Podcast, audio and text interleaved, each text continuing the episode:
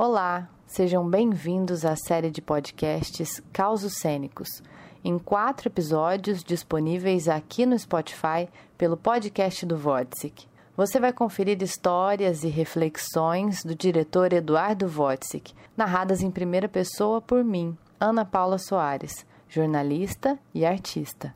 Nosso projeto foi um dos vencedores do edital Cultura Presente nas Redes do Governo do Estado do Rio de Janeiro, através da Secretaria de Estado de Cultura e Economia Criativa. Cada episódio representa um elemento da natureza. Em meio à maior crise dos últimos tempos, provocada por um inimigo invisível, um vírus, e capaz de mudar nossa forma de ver o mundo, as pessoas e o nosso próprio estado de presença, achei relevante honrar a natureza, provocando uma metáfora entre as histórias e os quatro elementos. No episódio 1, Wojcik faz um desabafo a partir de percepções após 40 anos de carreira. Eu o chamei de água, de onde nasceu a vida, onde tudo começou.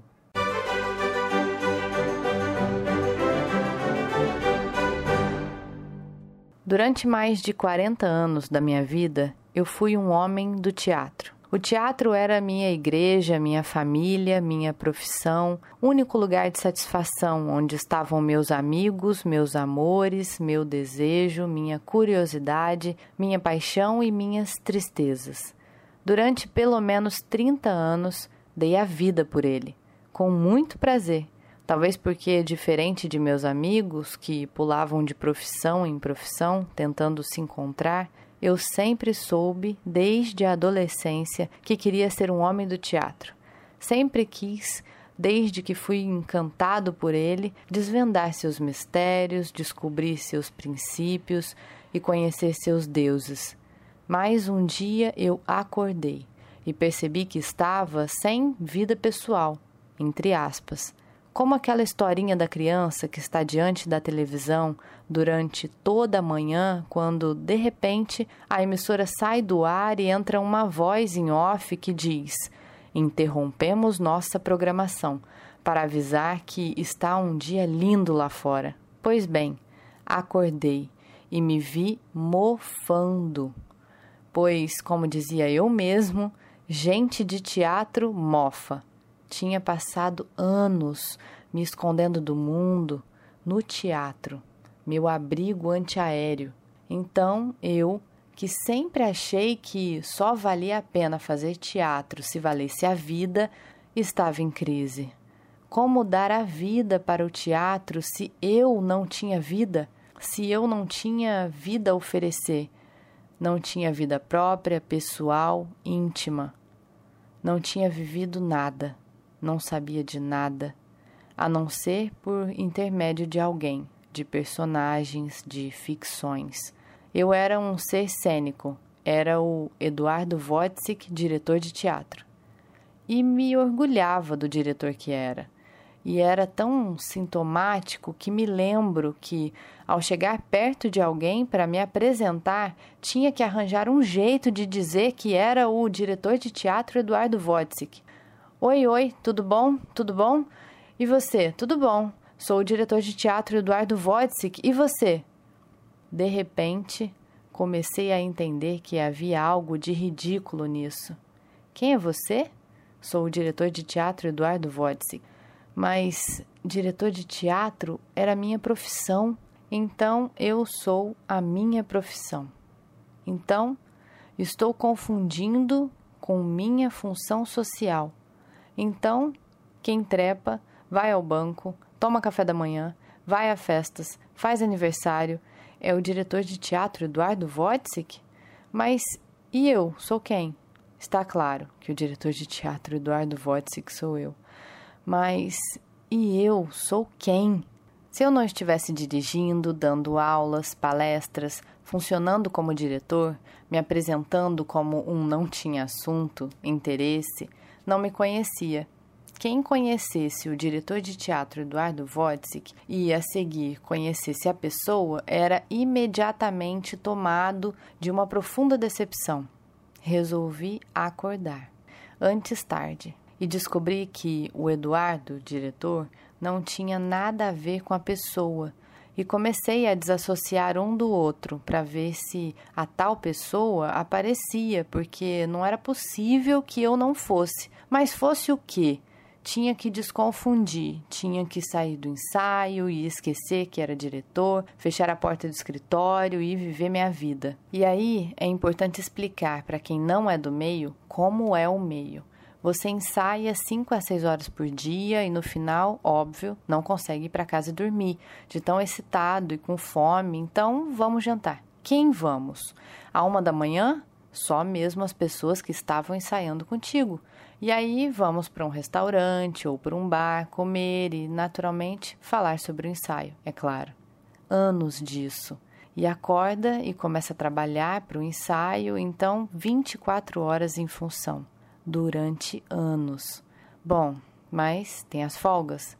Nas folgas, você tem que ir e ver os trabalhos dos colegas, senão eles ficam chateados e não vão ver o seu. Ou então acontece como naquele meu Natal inesquecível, quando estávamos à beira da estreia dia 8 de janeiro e resolvi dar folga para todos. Ótimo, Natal, folga. Eu em casa, folga, Natal, toco o telefone. Resolvi não atender mas não pude deixar de ouvir na secretária. O ator principal do espetáculo, que estava em Porto Alegre, passando o Natal com sua mãezinha, dizendo que sentia muito, mas que estava muito chateado com a outra atriz que estava fazendo o espetáculo e que achava melhor sair da peça e que eu então estava livre para substituí-lo para a estreia não atendi. Só depois de 30 anos de carreira é que consegui fazer isso, não atender. E ele ficou ligando dia 24, 25, 26 e deixando recado na secretária até mudar de ideia. Sozinho mudar de ideia e se apresentar normalmente no dia 27 para continuarmos os ensaios. O referido ator estreou com enorme sucesso, foi indicado para todos os prêmios e nunca falou no assunto. Vida de teatro. De diretor é ainda mais cheia, que tem sempre um para te alugar, né?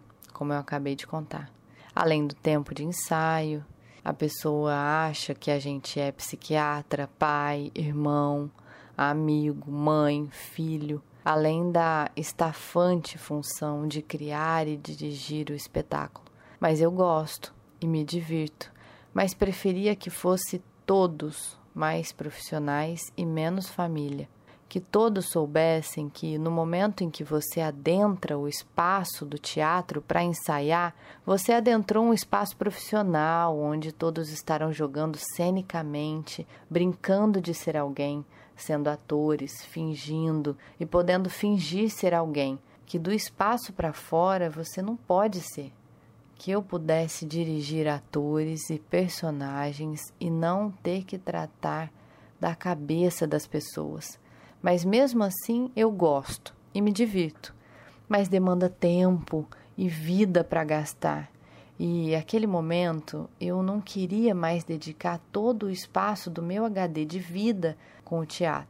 Queria descobrir os encantos de uma vida pessoal. Me lembrei do dia em que fui dirigir um show de dois importantes cantores e compositores e que eles me apresentaram umas 50 músicas que tinham sido seus hits dos anos 80 e que qualquer pessoa saberia cantar de cor. Minha empregada sabia, minha assistente sabia, o público sabia, frase a frase, mas eu não. Eles tiveram que me perguntar, meu querido diretor de teatro Eduardo Vodzig, onde é que você esteve nesses últimos 10 anos? A resposta: dentro do teatro. Aprendendo, estagiando, atuando, produzindo e dirigindo. Droga, eu não quero falar mais de teatro. Esse assunto queria deixar para outros tomos de memória. Aqui, só estilhaços da tal vida pessoal. Bom, enfim, me perdi. Assim, precisava me achar e ter vida pessoal. O que eu tinha que fazer? Primeiramente, arrumar uma namorada, que não fosse do meio. E eu arrumei. E ela até exagerava um pouco, não precisava tanto. A ponto de uma vez, depois de um espetáculo meu, sentarmos no Baixo Gávea, para quem não sabe, reduto de encontro de jovens cariocas, eu, ela, Milor Fernandes, Cora Ronai, Chico Caruso e a Eliana, sua mulher.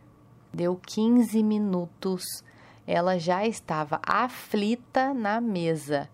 Meia hora e ela queria ir embora. Fui, mas eu não pude deixar de ficar chateado de sair daquela maneira, de uma mesa com artistas e gente da melhor espécie e companhia, e que tinham se deslocado de suas casas para ver meu espetáculo. Mas ela, nem aí, me puxou para ir embora e acrescentou sem titubear: Você acha que eu ia passar a noite com esses velhos? Ela exagerava, mas foi bom para mim. Foda-se se você é diretor, se fez isso ou aquilo. Eu quero saber se você é legal, se me faz feliz e me come bem. E aquilo era importante para mim. Quebrava as regras, desfazia mitos, destruía meu ego cênico. E assim fui. Durante anos tentando me melhorar. O resultado desse esforço de descobrir-me Cinco anos mais tarde, estava em casa quando um amigo, que não era de teatro, agora eu tinha um, ia sair com uma menina, que tinha uma amiga, que também não era de teatro. Então, eu fui. Acabamos indo para um restaurante na Barra, onde outras nove pessoas estavam à mesa, todas absolutamente desconhecidas de mim.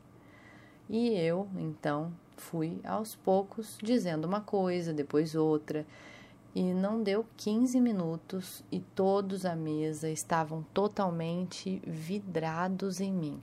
Até que, só no final da noite, alguém perguntou: Você faz o quê? E então percebi que tinha evoluído, que tinha conseguido me fazer interessante, independente da minha profissão, e que não precisava mais me esconder atrás dela. Meu amigo disse que não ia contar o que eu fazia. E eu topei a história, deixando aquelas 15 pessoas que já eram 15 em estado de curiosidade e fascínio. Parece besteira, metidice, mas não importa. O fato para mim teve enorme importância e funcionou como um maravilhoso termômetro quanto à minha capacidade de mudança. Começava a existir um homem em gerúndio, com novos caminhos, pedras, problemas, perguntas, néctar e memórias vivas que se materializam em palavras, num exercício adorável de me sentir sido e sendo. Viver é mágico. O artista brasileiro oscila entre a mais alta autoestima e a mais baixa autoestima em segundos que se revezam.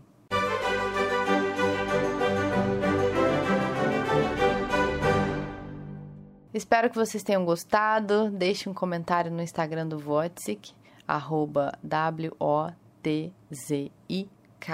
ou no meu mesmo, Anapo Soares.